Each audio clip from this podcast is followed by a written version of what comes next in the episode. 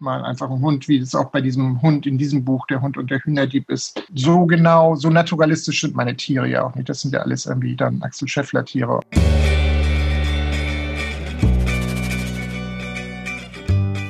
Bells Stories, Geschichten aus der Verlagsgruppe Bells.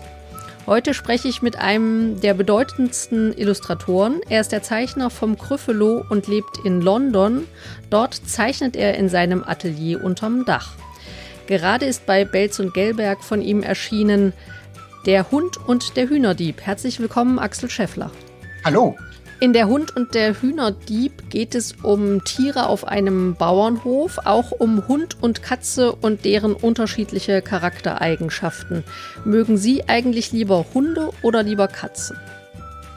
Eindeutig Katzen. Ich bin zwar eigentlich kein Haustiermensch, aber meine Tochter musste unbedingt Katzen haben und wir haben jetzt seit mehreren Jahren zwei Katzen, Mini und Kaschu. Und die sind, ich habe mich an die gewöhnt, die sind nett und eigentlich bin ich jetzt mehr eine Katzenperson als eine Hundeperson. In dem Buch geht es außerdem auch um Hühner. War ja. diese Geschichte denn der Grundstein für ein Leben mit Hühnern? Das ist auch nicht so ganz so gewesen, aber auch da ist unsere Tochter schuld, weil die, oder schuld, oder wir sind natürlich dankbar, weil wir jetzt immer Eier haben. Aber die wollte, nachdem sie die Katzen bekommen hatte und das funktioniert hat, Druck auf die Eltern auszuüben, dann wollte sie Hühner haben. Und das ist ja im Moment auch sehr modern, Hühner zu haben. So haben wir letztes Jahr irgendwann drei Hühner angeschafft, die in einem Käfig in unserem Garten leben, manchmal auch rauskommen und dann natürlich den ganzen Garten ruinieren, wenn man das als Gärtner sieht. Als Hühnerliebhaber wahrscheinlich sieht man das anders. Ja, und so haben wir nicht nur zwei Katzen, sondern auch drei Hühner. Und legen die denn auch ordentlich Eier? Die legen ordentlich Eier, die hatten neulich eine kleine Legekrise. Ich will das jetzt nicht im Detail alles ausbreiten, aber im Moment sind wir wieder bei zwei bis drei Eiern pro Tag und ja, und sind dankbar. Ja, das reicht ja fürs Frühstücksei. Genau.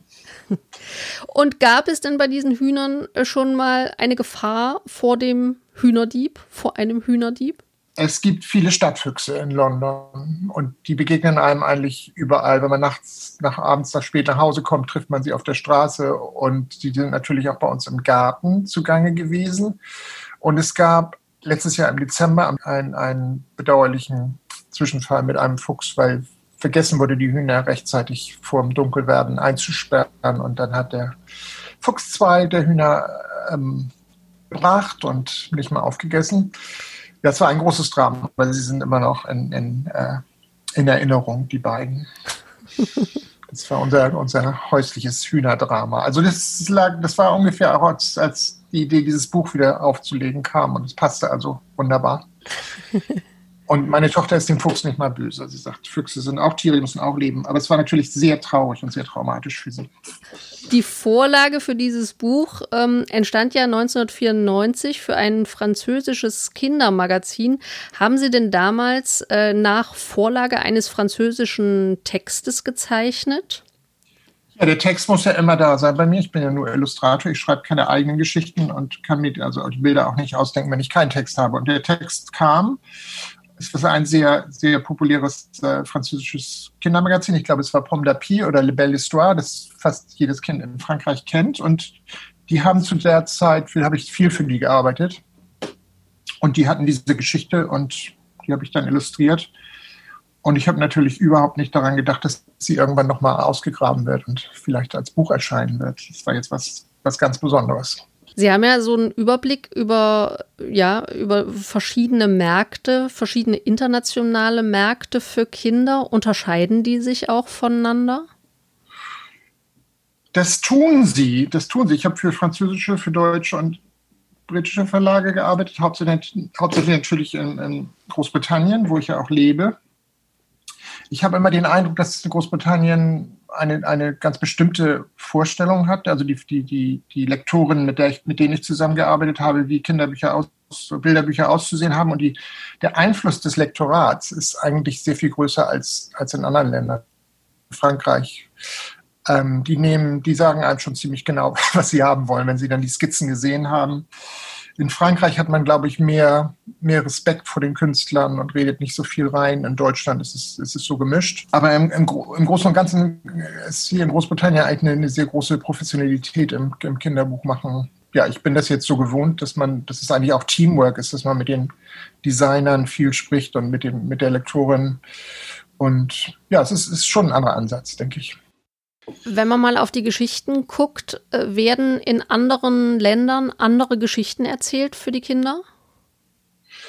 Ähm, ich glaube, Kinder mögen überall die, die ähnliche Geschichten. Ich denke, dass das äh, England oder Großbritannien einfach eine, eine, sehr, sehr starke Tradition des Erzählens für Kinder hat und auch immer schon auf den Export, also dass, dass sie auch weltweit gelesen werden, die Bücher darauf, das hatten die schon immer im, im Hinterkopf. Und ich denke, dass auch die englische Sprache, gerade für Bilderbücher, das ist, ist eigentlich eine ideale Sprache. Und ich merke das immer wieder, wie viel, wie, wie viel eigentlich auch manchmal verloren geht in, in den Übersetzungen. Also ich, ich denke, Englisch ist eigentlich eine, eine, die, die beste Bilderbuchsprache, die ich kenne jedenfalls. Und das macht sich schon bemerkbar, denke ich. Aber die Geschichten, die Kinder mögen, sind natürlich überall auf der, überall auf der Welt anscheinend ähnlich, weil der Gruffalo ist nun jetzt wirklich überall auf der Welt erschienen, in über 80 Sprachen mittlerweile und kommt anscheinend überall an.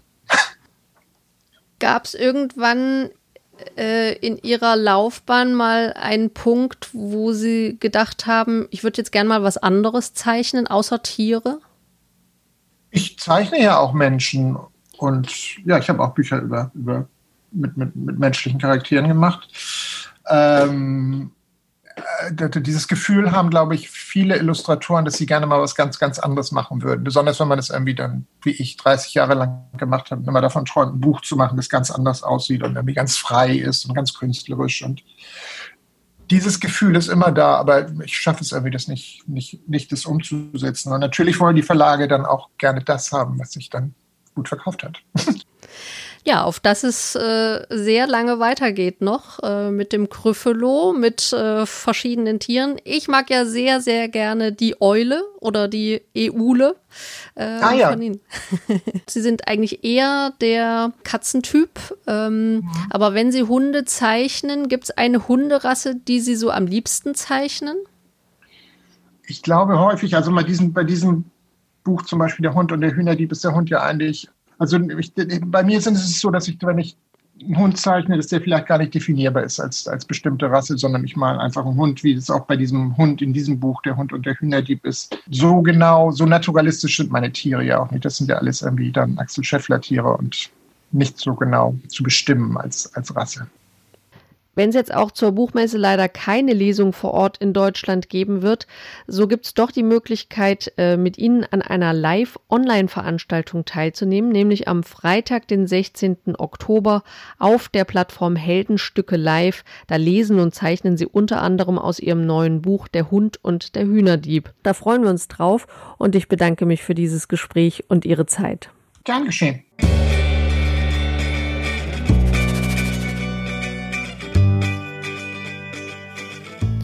Und hier nochmal unser Veranstaltungstipp zur Frankfurter Buchmesse für alle Axel Scheffler und Gryffalo-Fans.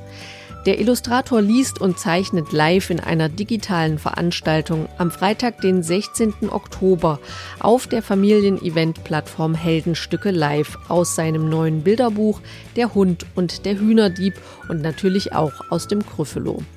Außerdem beantwortet er im Anschluss gern Fragen. Alle Infos zu dieser Veranstaltung sowie zu allen Aktionen rund um die Buchmesse bei Belz gibt es auf belz.de slash Buchmesse.